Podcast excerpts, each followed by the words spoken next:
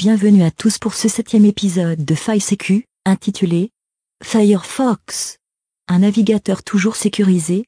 L'émission a été enregistrée le 16 avril 2016. Je précise que les enregistrements ont repris grâce au moteur de recherche d'Intracherche, notre sponsor, qui nous a accordé une ligne budgétaire assez conséquente pour poursuivre notre projet. L'objectif de FileSecu est de vulgariser la sécurité informatique, pour au final vous protéger et protéger ceux que vous aimez. On va donc vous informer des différentes attaques et failles actuelles, du point de vue américain.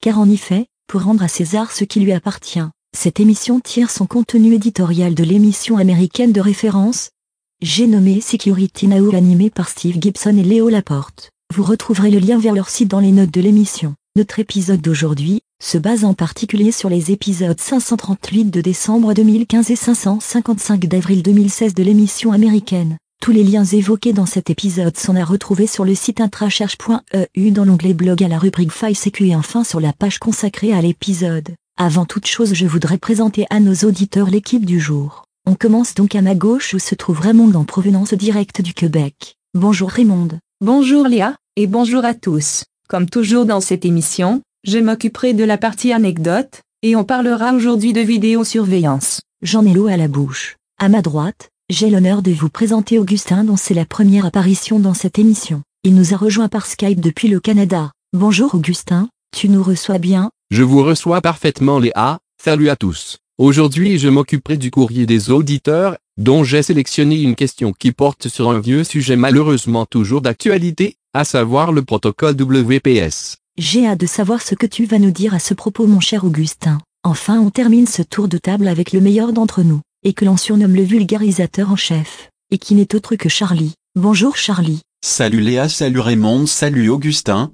Heureux d'être avec vous. Je m'occuperai du dossier de l'émission. Très bien merci à tous les trois pour ces courtes présentations. Je finis le tour de table en me présentant. Je suis Léa, l'animatrice de Faille Sécu. Alors dans ce septième épisode de quoi vas-tu nous parler mon cher Charlie? Eh bien je vais aborder Firefox et sa sécurité, à l'aune d'une découverte faite par des chercheurs américains et baptisée Feu Croisé. Ah oui j'en ai entendu parler. Ce sont des chercheurs de l'université de Boston dans le Massachusetts. C'est un peu effrayant pour les utilisateurs de Firefox comme moi. Il me tarde d'avoir ton analyse. Je vais vous la livrer, mais si vous le voulez bien, j'aimerais commencer par une brève. Elle concerne WordPress et HTTPS. C'est une bonne nouvelle? Plutôt oui. En effet, on savait déjà depuis 2014 tous les sites hébergés dans un sous-domaine en WordPress.com bénéficiaient du HTTPS et bien maintenant grâce à l'initiative Chiffrer le web de la Fondation des frontières électroniques EFF, tous les sites qui utilisent WordPress bénéficient aussi du HTTPS donc tout le contenu des sites WordPress est maintenant automatiquement chiffré. Et l'autre bonne nouvelle c'est que normalement il n'y a aucune démarche à faire pour les possesseurs de sites WordPress.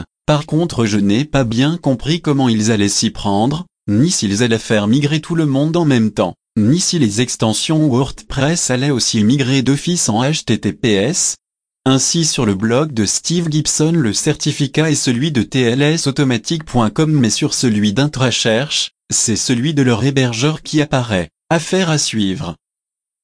On tend donc vers un chiffrement massif de tout Internet. C'est chouette, ça va rendre plus sur les visites sur les blogs, en évitant que des pirates modifient le contenu en s'interposant entre le site visité et le visiteur. Donc on va être plus en sécurité. Tiens à ce sujet, dans notre dernier épisode, on recommandait d'utiliser Firefox pour assurer notre vie privée sur Internet. C'est toujours d'actualité? Eh bien jusqu'à présent Firefox était mon navigateur préféré, mais du fait de l'âge vieillissant de son moteur de rendu, GECO, il semble que désormais Firefox commence surtout par faille.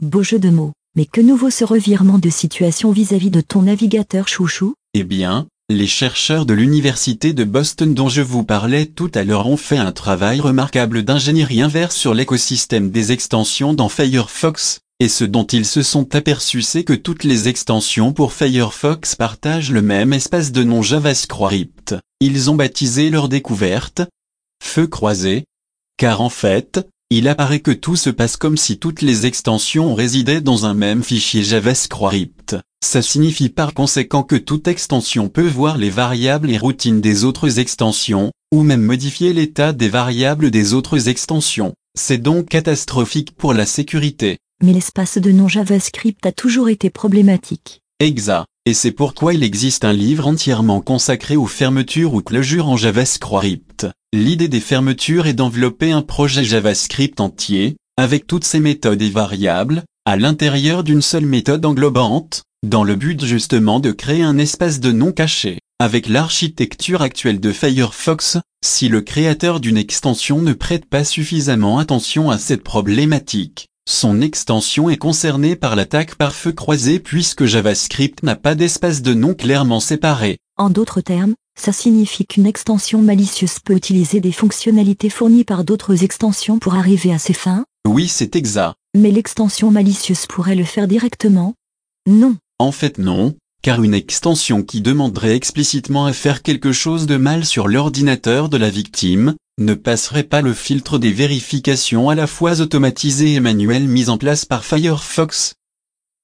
Dans l'exemple que les chercheurs montrent dans leur papier, il est ainsi question d'une extension malicieuse qui utilise une autre extension déjà installée dans le navigateur pour télécharger un fichier binaire malicieux. Ensuite l'extension malicieuse utilise encore une autre extension déjà installée pour exécuter le fichier binaire malicieux téléchargé. De ce fait, l'extension malicieuse ne fait jamais appel directement aux interfaces de programmations applicatives, API en anglais, de JavaScript surveillées lors des vérifications, mais fait des appels indirects via des extensions qui elles utilisent l'une de ces API surveillées mais de façon anodine. Par exemple la première extension permet de télécharger un flux vidéo et de l'enregistrer sur le disque dur. La deuxième extension permet par exemple d'ouvrir la calculatrice.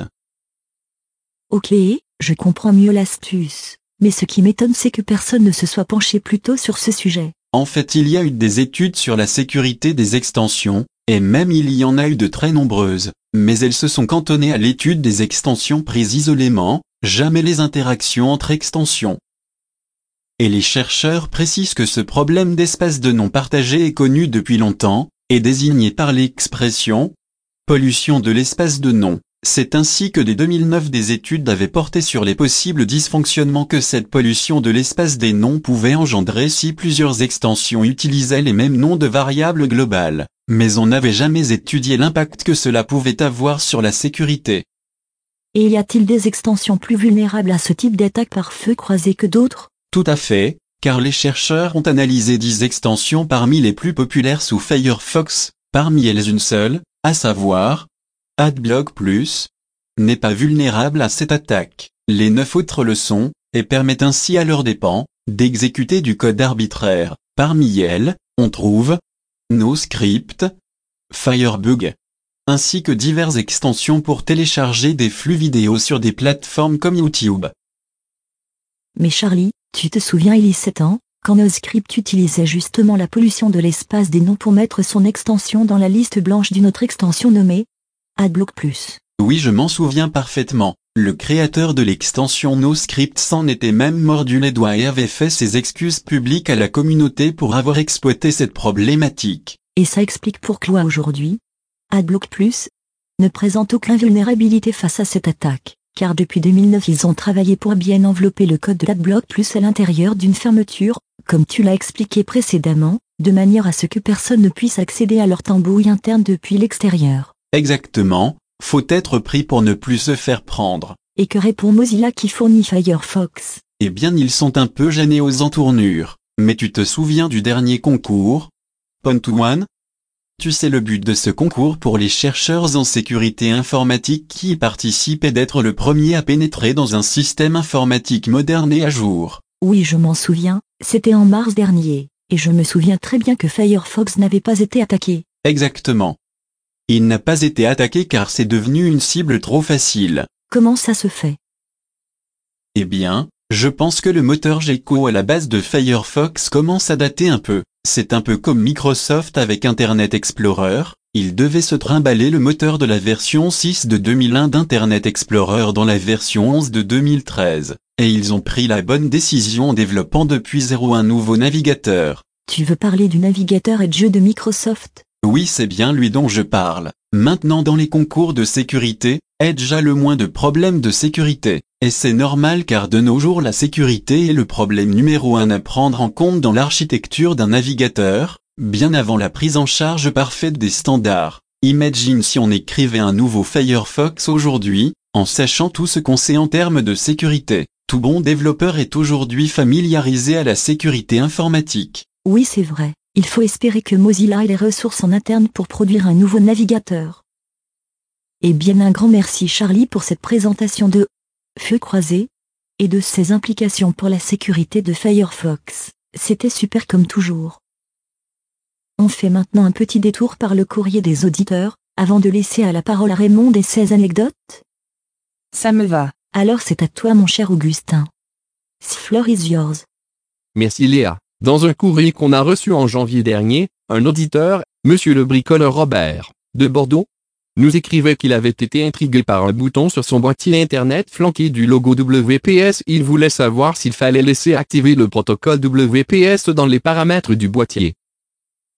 Avant de lui répondre, je voudrais vous conter une nouvelle qui date de décembre. Tout d'abord je rappelle que le WPS est un protocole défini en 2006 par l'Alliance Wi-Fi, et qui permet de connecter un appareil à un routeur ou un boîtier Internet, sans connaître la clé WPA du réseau, en appuyant par exemple sur un bouton présent sur le boîtier. Mais ce protocole offre aussi la possibilité de se connecter en tapant un code à 8 chiffres inscrit au dos du boîtier Internet ou affiché dynamiquement sur un écran sur le boîtier. Il suffit alors de taper ce code à 8 chiffres sur l'appareil. Le boîtier Internet envoie ensuite la clé secrète WPA à l'appareil qui peut alors se connecter en profitant de la forte sécurité offerte par la protection WPA. Attends un peu, 8 chiffres ça fait 100 millions de possibilités, c'est pas énorme. Il faut à peine une seconde pour craquer un mot de passe alphanumérique de 8 caractères. Exact, et c'est pourquoi, afin de se prémunir d'une attaque par force brute, le protocole impose un délai d'une seconde entre chaque tentative. Il faut préciser aussi que sur les 8 chiffres, rien que les 7 premiers font partie du code, car le huitième est la somme de vérification des précédents. Donc ça réduit par 10 le nombre de possibilités. Mais ce n'est pas là où le bas blesse. En effet, il se trouve qu'en 2011 déjà, un chercheur a montré qu'on peut chercher séparément les quatre premiers chiffres puis les trois suivants puisqu'ils sont vérifiés séparément par le boîtier ou le routeur Internet. Est-ce que je peux résumer la situation en disant que je peux tester la première moitié à quatre chiffres, et que si j'ai bon, je peux ensuite passer tranquillement à la suivante à trois chiffres, puis calculer le dernier en fonction des autres? Tout à fait, trouver les quatre premiers chiffres va te prendre au plus trois heures, puis les trois suivants un quart d'heure. Donc grosso modo en 3 heures tu peux avoir la clé WPA de n'importe quel routeur au boîtier qui propose le WPS. Mais il faut à tout prix désactiver cette fonction. C'est possible au moins Tu viens donc de répondre à notre auditeur. Effectivement, il doit désactiver cette fonction s'il ne s'en sert pas. Maintenant pour te répondre.